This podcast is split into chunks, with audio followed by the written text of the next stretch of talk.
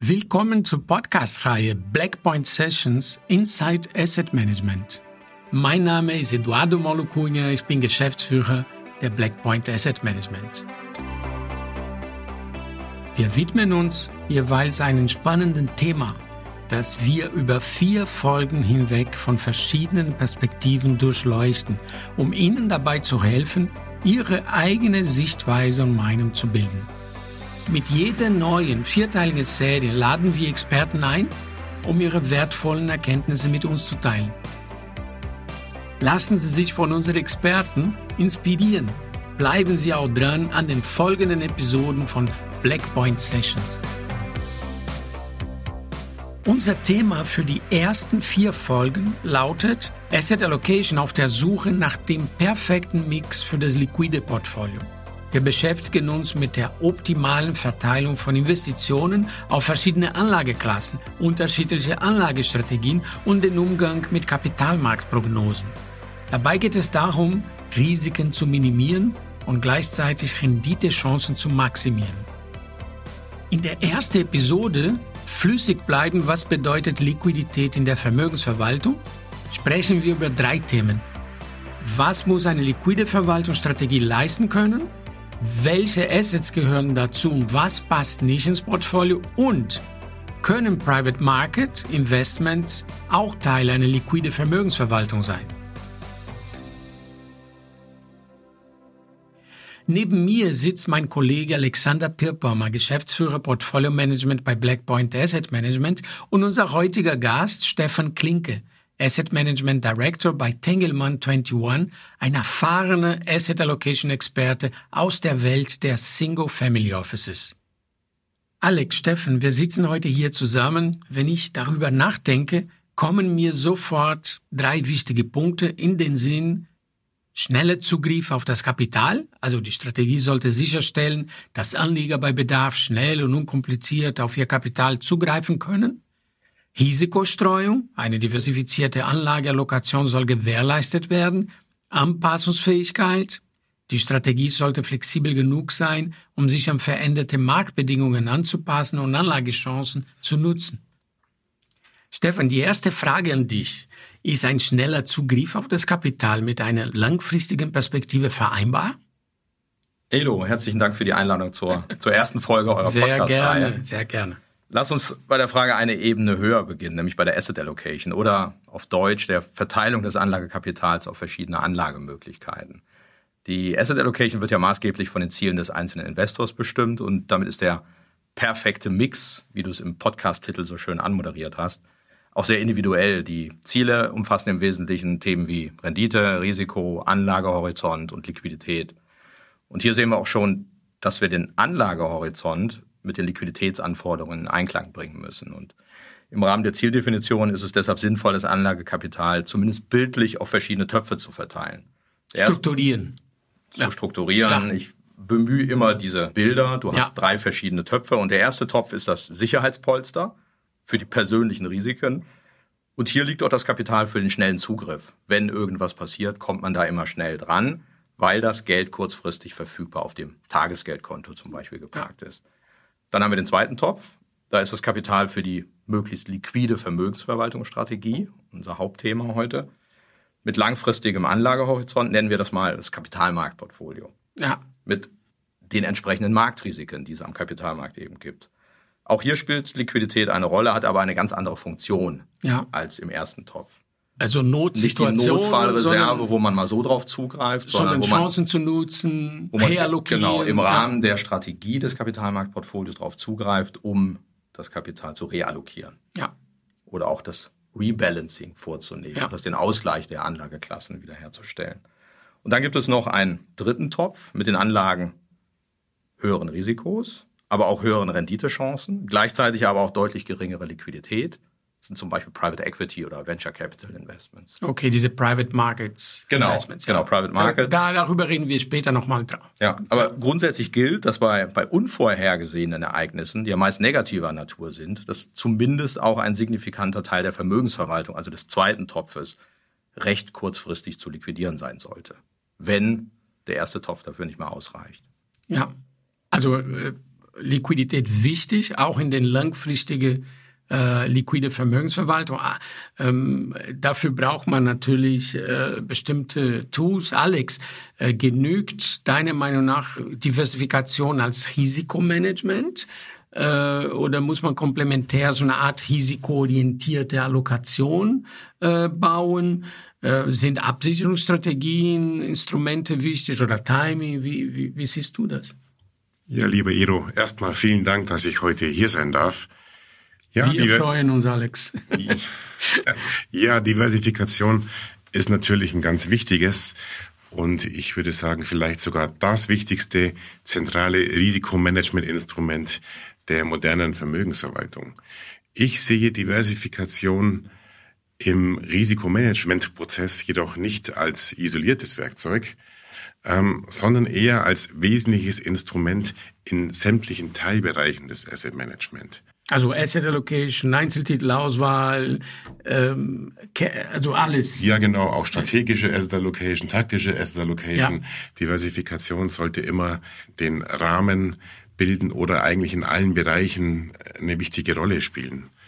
Zur Diversifikation ähm, gehört für mich ja nicht nur die Verteilung von Investitionen auf verschiedene Anlageklassen, jetzt wie Aktien oder Anleihen oder Rohstoffe, also sondern, die klassische Diversifikation. Genau, ja. nee, sondern auch die, die Streuung innerhalb dieser Klassen.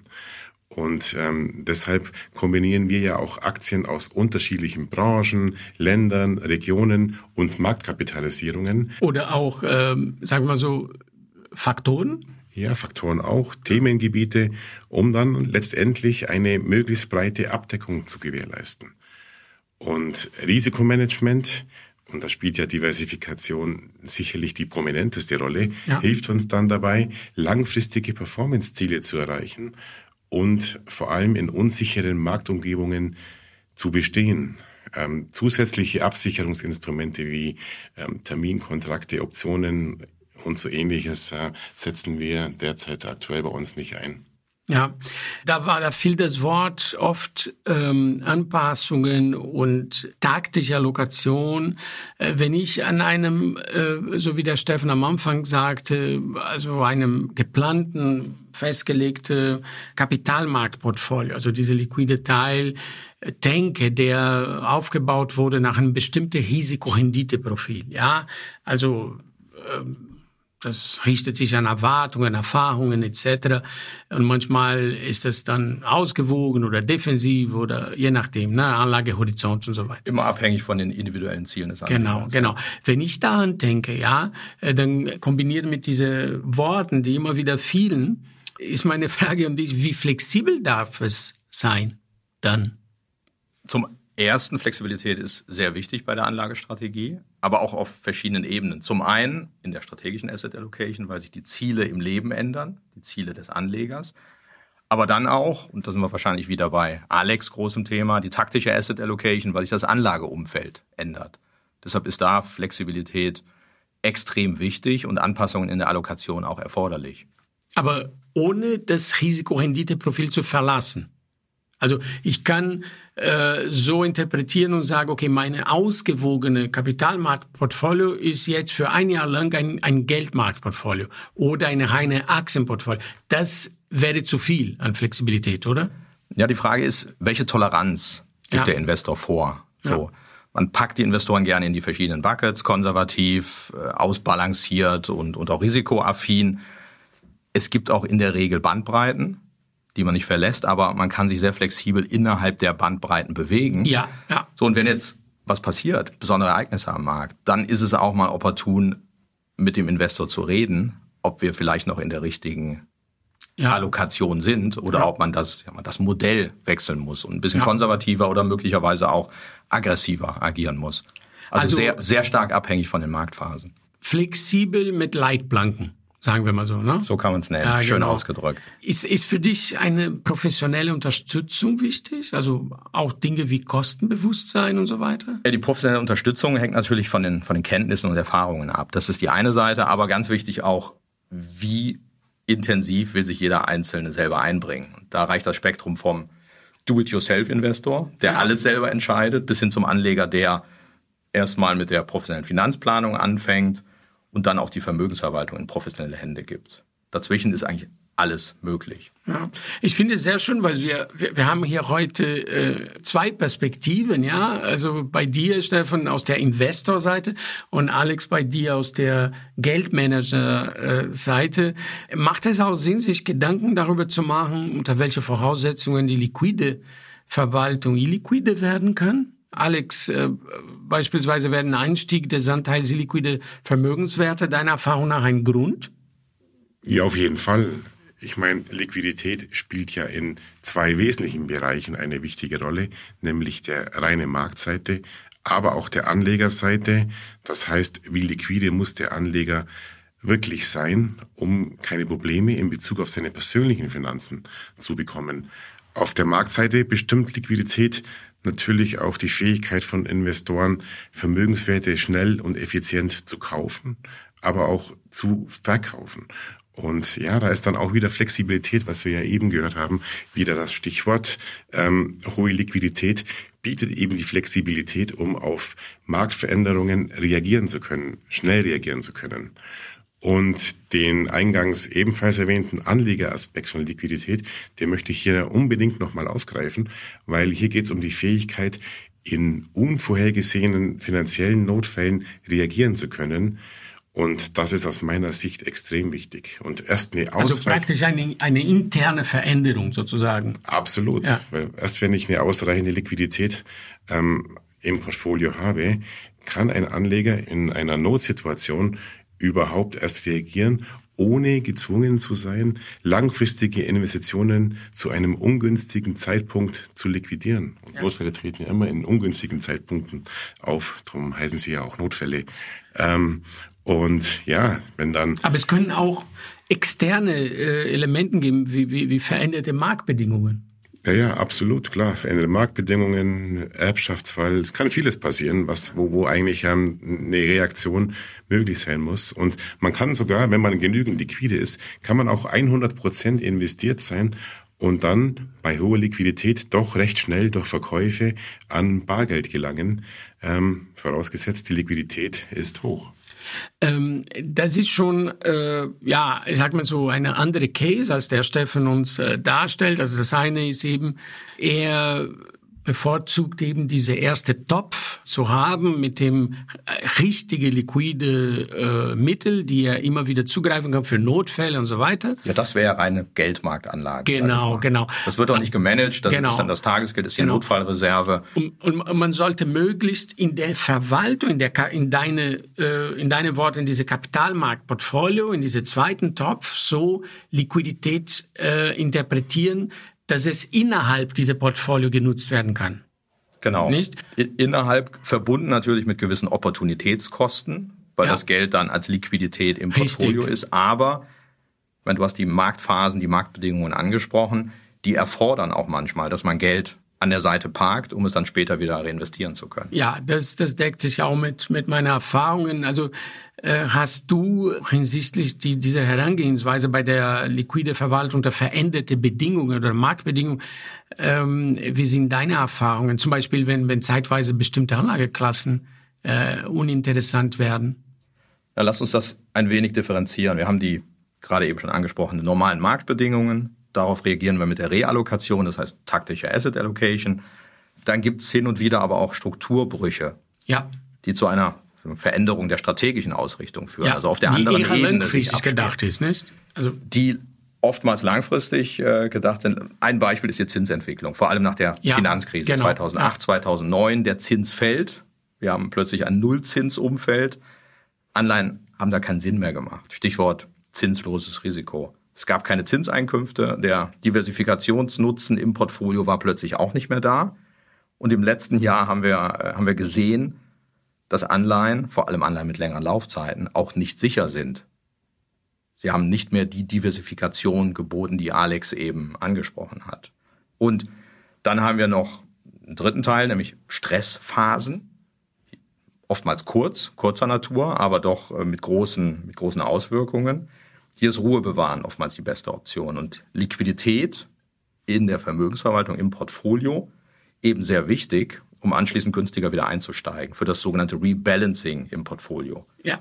Also Denn, äh, praktisch antizyklisch, äh, antizyklisch die, die Situation ausnutzen genau, können. Genau. Ja. Denn es ist auch klar, in solchen Stressphasen, äh, da verschwindet die Marktliquidität und das Umschichten wird unverhältnismäßig teuer. Nehmen wir den Corona-Einbruch, März 2020. Damals konnten sogar die liquidesten Anleihen, deutsche Bundesanleihen, nicht mehr vernünftig gehandelt werden. Ja. Kurze Zeit, Kurze dann hat sich der Markt ja. wieder beruhigt und dann konnte man auch wieder deutlich günstiger bei erhöhter Liquidität umschichten, das Kapital in andere Anlagen. Ja, was wiederum für die mittelfristige Entwicklung ähm, hilfreich ist. Ihr habt natürlich beide lange Erfahrung äh, beim Management von großen Familienvermögen, ja.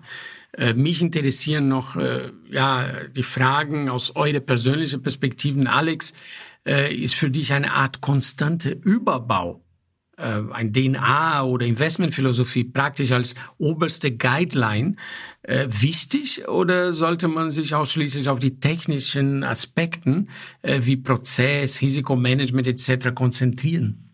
Eine ganz wichtige Frage, denn ich denke, die Investmentphilosophie als Überbau ist nicht nur grundlegendes Element in einer Vermögensverwaltung, sondern sogar der erste Schritt, den ich an dieser Stelle festlegen muss, um überhaupt eine erfolgreiche Zusammenarbeit mit dem Anleger ähm, zu ermöglichen. Also der Schritt vor dem Beginn. Unbedingt, ja. weil äh, diese. Hast du auch so eine Erfahrung gemacht, Steffen? Äh, mit Themen wie Philosophie, mit welcher Philosophie, Entschuldigung, die unterbrechen? Ja, letztendlich fängt der Prozess mit der Philosophie an. Okay. Zieldefinition, ja. ganz wichtig. Ja. Philosophie. Ja. Da muss man aber unterscheiden. Jetzt die Anlegerperspektive. Natürlich hat man als Anleger eine Philosophie, aber wenn der Anleger in verschiedene Strategien investiert, hat jede Strategie seine eigene Philosophie. Da sind wir wieder bei dem Thema, was Alex gerade gesagt ja. hat. Ja, also Philosophie dann, äh, Überbau, also ja. das ist der Teil, der sich eher nicht ändert, oder? Genau, sie steckt, sie steckt im Endeffekt den, bei der Entscheidungsfindung den, den Rahmen ab, um die langfristige Strategie festzulegen. Das heißt, ja. wichtige Fragestellungen wie zum Beispiel, möchte ich aktiv verwaltet werden, passiv verwaltet werden, was sind meine Anlageklassen, die werden an dieser Stelle zuerst einmal im Rahmen der Investmentphilosophie geklärt. Und was man nicht unterschätzen sollte, sind die psychologischen Aspekte. Eine kohärente Investmentphilosophie hilft ja letztendlich auch dem Anleger Vertrauen in die Investmententscheidung zu geben und vermittelt das Gefühl, dass ich mit meiner Investition in Einklang mit der persönlichen Überzeugung und den eigenen Zielen eigentlich bin. Und die Investmentphilosophie ist ja auch von entscheidender Bedeutung, um Anleger und Portfolio-Manager für beide ähm, vor Fallstricken der menschlichen Psychologie und Verhaltensanomalien zu schützen. Eine gut durchdachte Philosophie trägt dazu bei, dass ich impulsive oder emotionale Entscheidungen eben nicht treffe und eine disziplinierte Herangehensweise an diesen ganzen Anlageentscheidungsprozess eigentlich verfolge. Das heißt, ich bewahre meine Flexibilität, kann meinen Investmentprozess, mein Risikomanagement immer weiterentwickeln, immer äh, verbessern, taktisch anpassen etc. Aber ich ändere nicht den Überbau, also die, die Philosophie mit der ich das Geld manage. So. Genau, also die technischen. Und das hilft mir in Stressphasen. Absolut. Beispiel, ja. Die technischen Aspekte, die du eben angesprochen hast, wie Investmentprozess, Risikomanagement, Investmentstrategie, das folgt dann erst in einem zweiten Schritt. Aber die Investmentphilosophie, die muss auch, die muss sowohl zum Portfolio-Manager wie auch zum Anleger passen. Das muss auch die eigene DNA sein. Und die sollte sich dann auch nicht äh, ständig ändern. Das ist was wir sind und was auch der Anleger ist. Ich glaube, das ist der entscheidende Punkt. Die sollte sich nicht ändern. Denn der Anleger kauft ja oder investiert in bestimmte Produkte. Zum einen wegen der Investmentphilosophie, die dahinter steht, wegen der Anlagestrategie, wegen des Prozesses. Prozessoptimierungen kommen oft vor. Aber wenn man als Anleger merkt, die Philosophie ändert sich, ja, ja. dann wird es schwierig, weil ja auch die Strategie einen bestimmten Platz im Portfolio hat. Wie das einnimmt. Fundament, nicht? Also das ist, äh, das muss ja dann stehen, ja und genau. Okay, ja, das, das macht und viele, Sinn. Viele folgen halt dann auch irgendwelchen Modetrends und dann wird's ganz gefährlich, weil dann verschiebt sich nicht nur die Philosophie, sondern auch die ganze Risikoeinschätzung, das ganze, ja, das Fundament verschiebt sich dann und kann dann auch zu echten Enttäuschungen führen im Nachgang. Ja. Und das kann dann letztendlich auch zu einer Abweichung in der Anlagestrategie führen. Das ist dieser Style Drift, wenn der Value Manager plötzlich anfängt, Wachstumstitel zu genau, kaufen. Genau. Muss man oder sollte man hinterfragen, hat sich ja. an der, an der Einstellung, an dem ja. Mindset was geändert? Genau. Ist die Philosophie jetzt anders? Und ja. dann möglicherweise ist es nicht unbedingt gut investiert zu bleiben, denn der bisherige Track Record, der Erfolg, die Erfahrung hat der Manager mit einer anderen Philosophie erzielt. Genau. Ja. Ja, wir kommen dann vielleicht zu einem genauso interessantes Thema, also das Thema zwei. Welche Assets gehören in ein liquides Portfolio und was passt eher nicht hinein? Äh, lernen wir etwas aus den Jahren wie 2022, wo Aktien und Anleihen gleichermaßen abstürzen? Alex, wie siehst du das? Nur Aktien und Anleihen oder auch Geldmarktinstrumenten, weniger korrelierte Anlagen, wie beispielsweise Gold, Rohstoffinvestments etc. Setzt man weniger korrelierte Anlagen konstant ein oder eher taktisch, zum Beispiel wegen Opportunitätskosten? Was meinst du?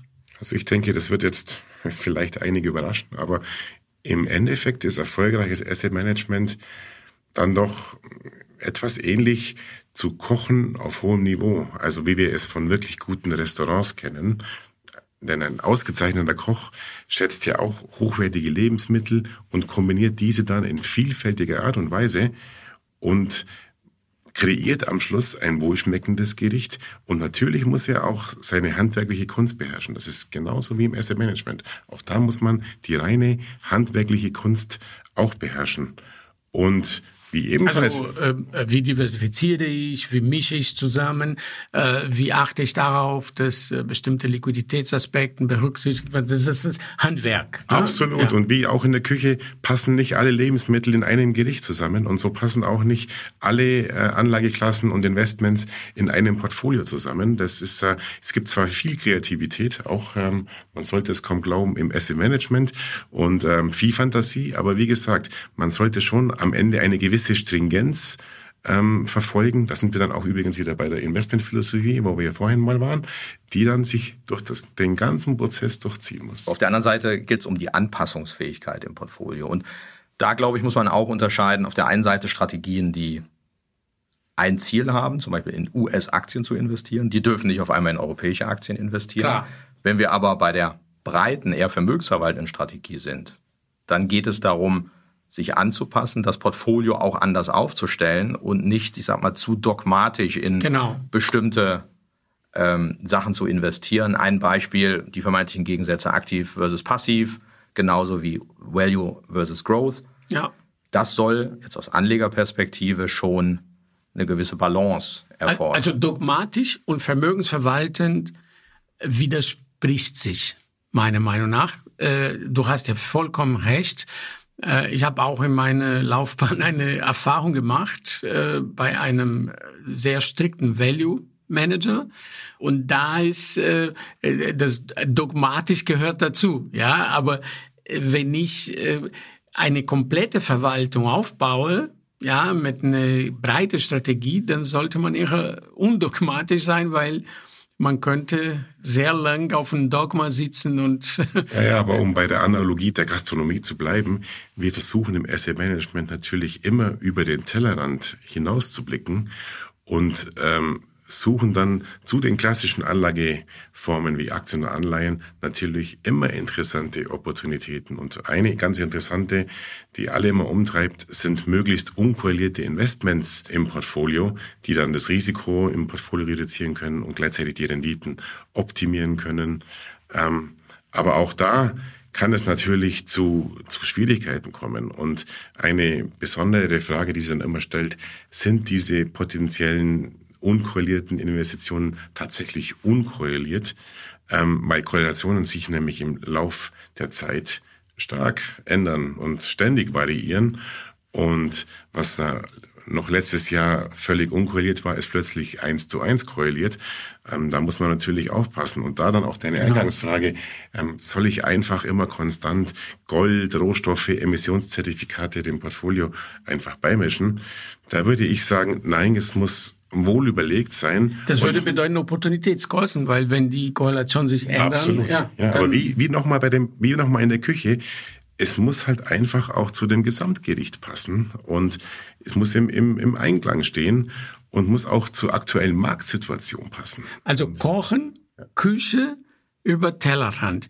Äh, verstehe ich richtig, wir brauchen ein Rezeptbuch. Ja, Vielleicht ähm, kann man jemand äh, sich überlegen, was er hier empfiehlt am Ende als Rezeptbuch, ja? Der Stefan, das also, ist dann eher eher deine deine Aufgabe.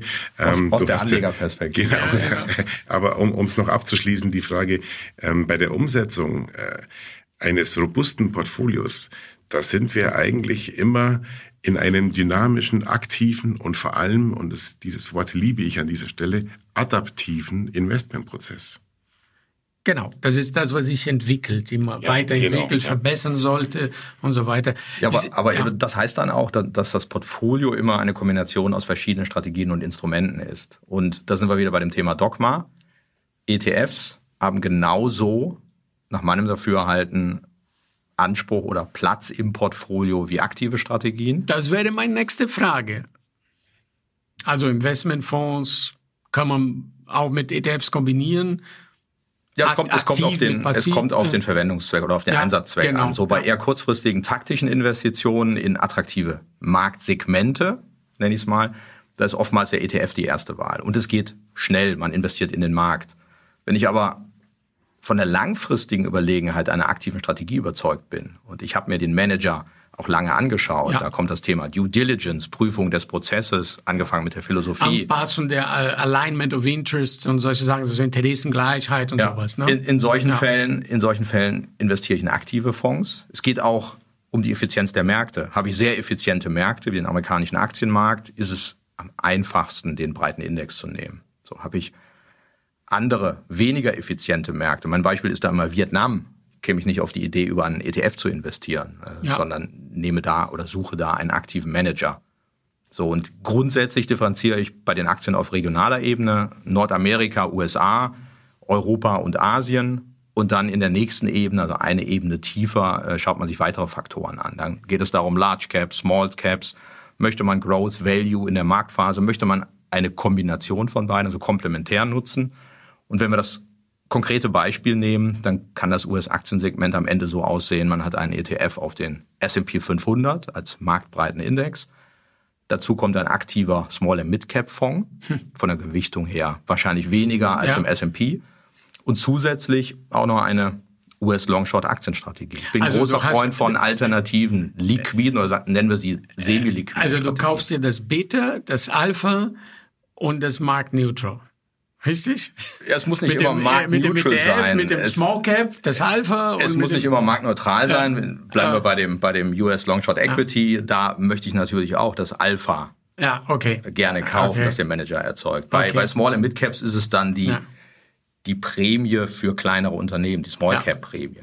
Aber bei US Long Short, da ist, ähm, da wäre dann für mich zum Beispiel sofort das Thema, ist es eine Blackbox oder und weiß ich tatsächlich, was in dem Portfolio dahinter passiert, weil das wäre für mich essentiell wichtig. So, da sind wir beim Thema Transparenz. Extrem wichtig, dass transparent reportet wird. Das ist aber äh, auch, äh, sagen wir so, die Skills, ein Manager dann spielen eine große Rolle, glaube ich, ne, bei so einer Strategie, wo man. Ja, ich glaube, ich glaube, je illiquider man investiert, ja. desto wichtiger ist die Managerauswahl. Ja. Und desto ja. mehr Zeit verwendet man auch darauf. Bei ganz liquiden Strategien ist es einfach. Da bieten sich oftmals die ETFs eben an letzte Thema, was ich interessant finde, ist, äh, das, das ist so eine Diskussion, die, die vor ein, zwei Jahren gekommen ist. Gab es auch einen großen Artikel im Financial Times über Private Markets, dass große Fondsgesellschaft, also traditionelle Fondsgesellschaften, eine neue Einnahmequelle entdeckt hätten. Also sie kaufen äh, aggressiv Private Markets äh, Companies, also Private Investments, Private Market Investments wie Private Equity, Venture Capital, Private Debt oder nicht börsennotierte Immobilien, weil hier die Marge äh, immer noch sehr hoch ist. Im Gegensatz zu traditionellen Asset Management können solche Investments auch Teil einer liquide Verwaltung sein. Äh, was spricht, Stefan, deiner Meinung nach dafür und was dagegen? Kann man die Liquidität oder weniger Transparenz, hohe Gebühren etc., natürlich auch das Risiko der, der Totalkapitalverlust mit zusätzlichen Renditen, Chancen und Diversifikationsmöglichkeiten kompensieren? Lass mich nochmal auf die zu Beginn erwähnten unterschiedlichen Töpfe eingehen. Illiquide Anlagen gehören für mich in den dritten Topf und sind okay. damit auch gedanklich getrennt von getrennt. dem liquiden Kapitalmarktportfolio. Ja. Aber das Ziel in Topf 3 ist ganz klar, eine höhere Rendite zu erzielen bei bewusst höherem Risiko und dafür Mangel an Transparenz, die noch höheren Gebühren in Kauf zu nehmen und natürlich sich bewusst zu sein, dass diese Investments nicht liquide sind. Ja. Das heißt, nicht jederzeit wirklich veräußerbar. Ja. Das ist ein anderes Mindset, ne? komplett unterschiedlich vom Kapitalmarktportfolio. Sozusagen. Das ist ein anderes ja. Mindset. Das ja, gehört zur Diversifikation des Gesamtportfolios, gehört es dazu. So breite Diversifikation sollte man aber auch im Marktportfolio, also im zweiten Topf anstreben, durch Aufnahme von liquideren alternativen Strategien, nenne ich es mal. Klassisch Hedgefonds, neben Aktien und Anleihen. Ist das für dich ein Teil des liquiden Portfolios? Das ist für mich ein Teil des liquiden Portfolios. Die Frage ist immer, wie definierst du Liquidität? Ja. Möchtest du täglich veräußern? Möchtest du ja. monatlich veräußern?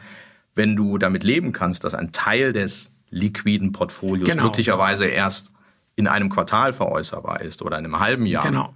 dann kannst du das auch semi-liquide allokieren. Genau, das ist wie die, die Strukturierung der Kapitalmarktportfolio sozusagen. Du hast die, die Überbau, das ist die Strukturierung in drei Töpfe und dann hast du einen liquide Teil, die du nochmals so strukturierst, dass du ein Teil davon nicht komplett äh, liquide ist. Ja, genau. Du nicht? hast verschiedene, also, verschiedene Liquidierbarkeit genau, der Anlagen auch da drin. Ja. Mit dem Vorteil der Diversifikation. Ja. Also wir haben schon Küche, Töpfe, Teller, und das Rezeptbuch fehlt. Rezeptbuch, ja genau.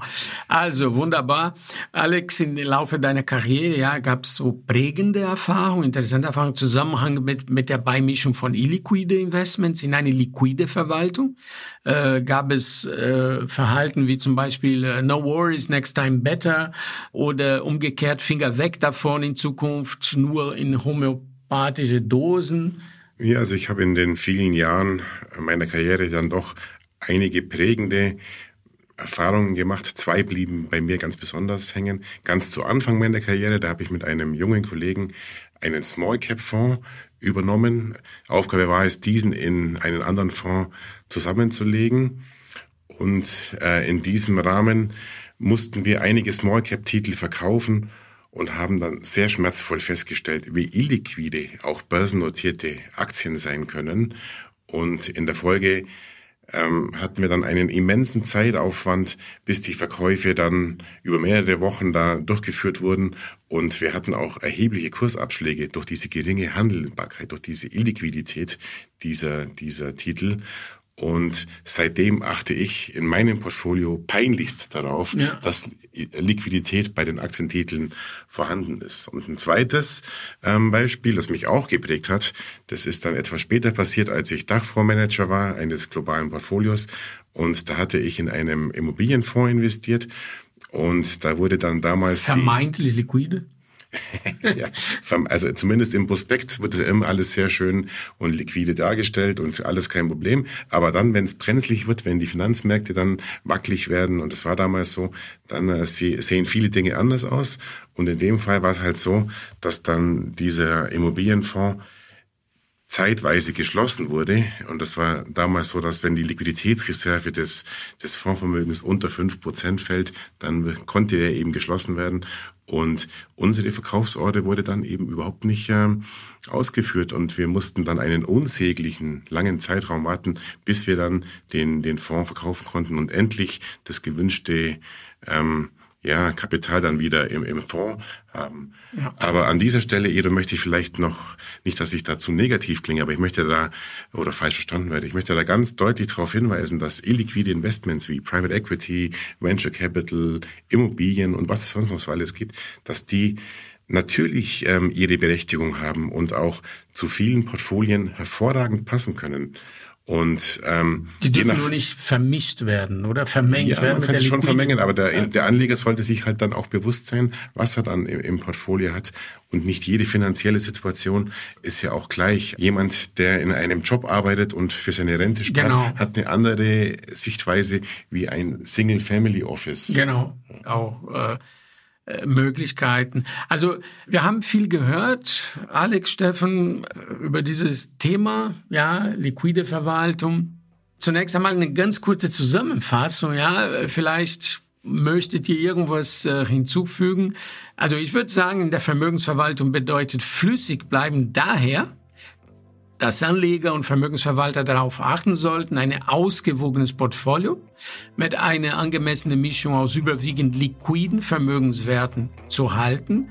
Um zu vermeiden, dass eine liquide Vermögensverwaltung illiquide wird, ist es wichtig, das Portfolio regelmäßig auf mögliche Marktveränderungen und Liquiditätsrisiken zu überprüfen und entsprechend auch natürlich anzupassen um sicherzustellen, dass eine ausgewogene Mischung aus liquiden Vermögenswerten vorhanden ist.